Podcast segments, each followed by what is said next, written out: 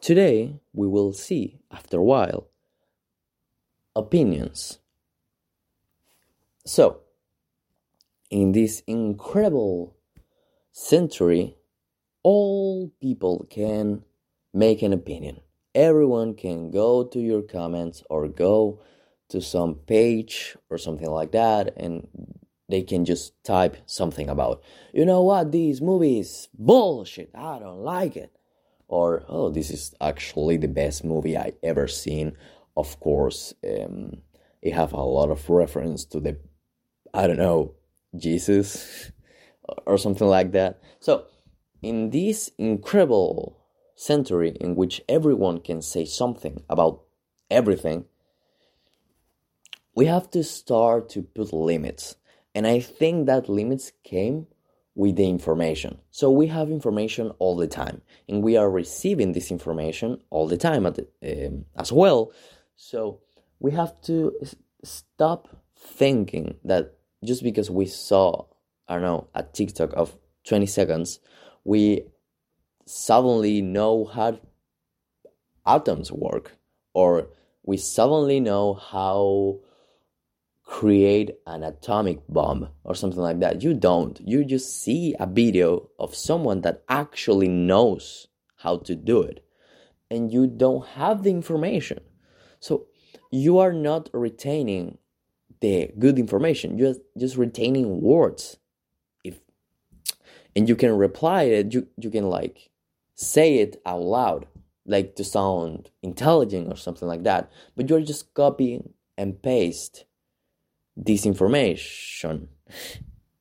so it's kind of funny because when people make these comments about I don't know a video game, they never touch the video game, and it's like, oh yeah, this video game is actually so good, and they never play it. I mean, everyone can have an opinion, right? But you have to know where and when give that opinion. If we are talking about, I don't know, Coca Cola, and we say Coca Cola is good.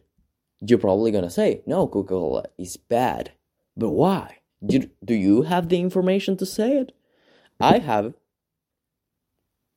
Do you have it? You need to think as your opinions and say, all right, I have an really argument about this.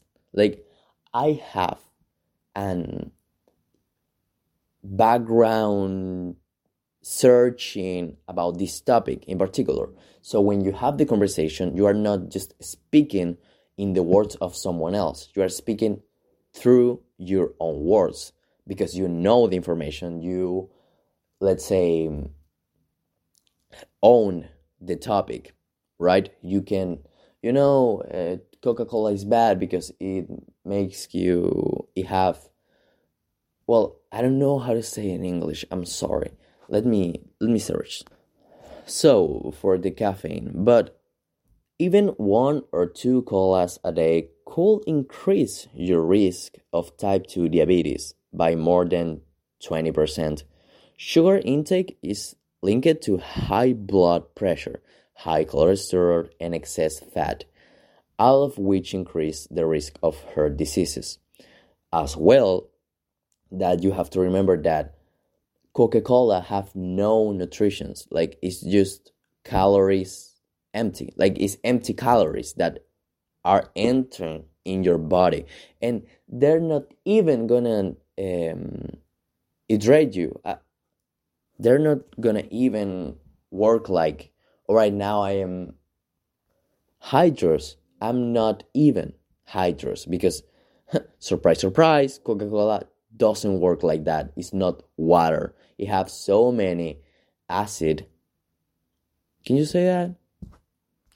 Well, you know what I mean. It have so many acid that it will not hydrate you. No, it will. It won't happen. Let's say it. It just will not happen.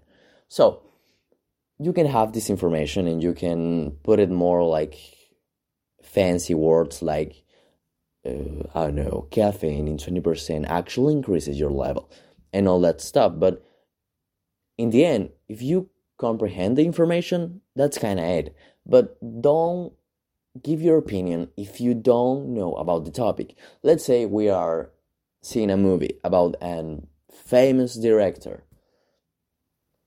Uh, for example, about Wes Anderson, we are seeing the movie and you say, I don't like this. This movie have no superheroes because let's say you're a super Marvel fan and you say, eh, you know, this this this movie is boring. Like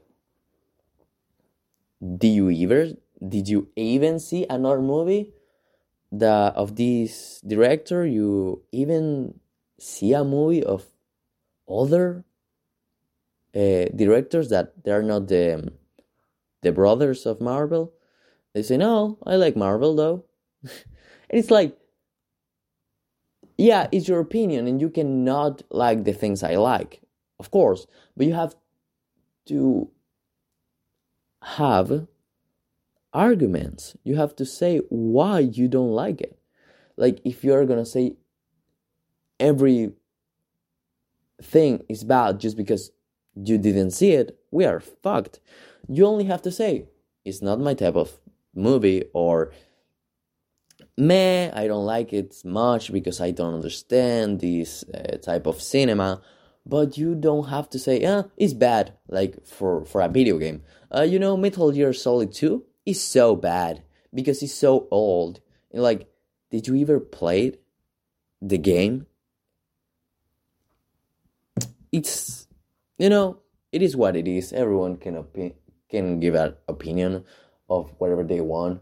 Uh, like an Italian podcaster will say, tutti possono opinare. Eh, avere un'opinione di, di tutte le cose, diciamo. So it's very interesting that people just go and have an opinion without arguments, without information. so I'm tired of that. And that's why I make this podcast because I'm fucking tired. So yeah, try to, I don't know, try to get informed of the things you are talking about like a little bit like just google it for more than five minutes. Like go in a 20 minute search and go for different fonts and find your posture on the topic.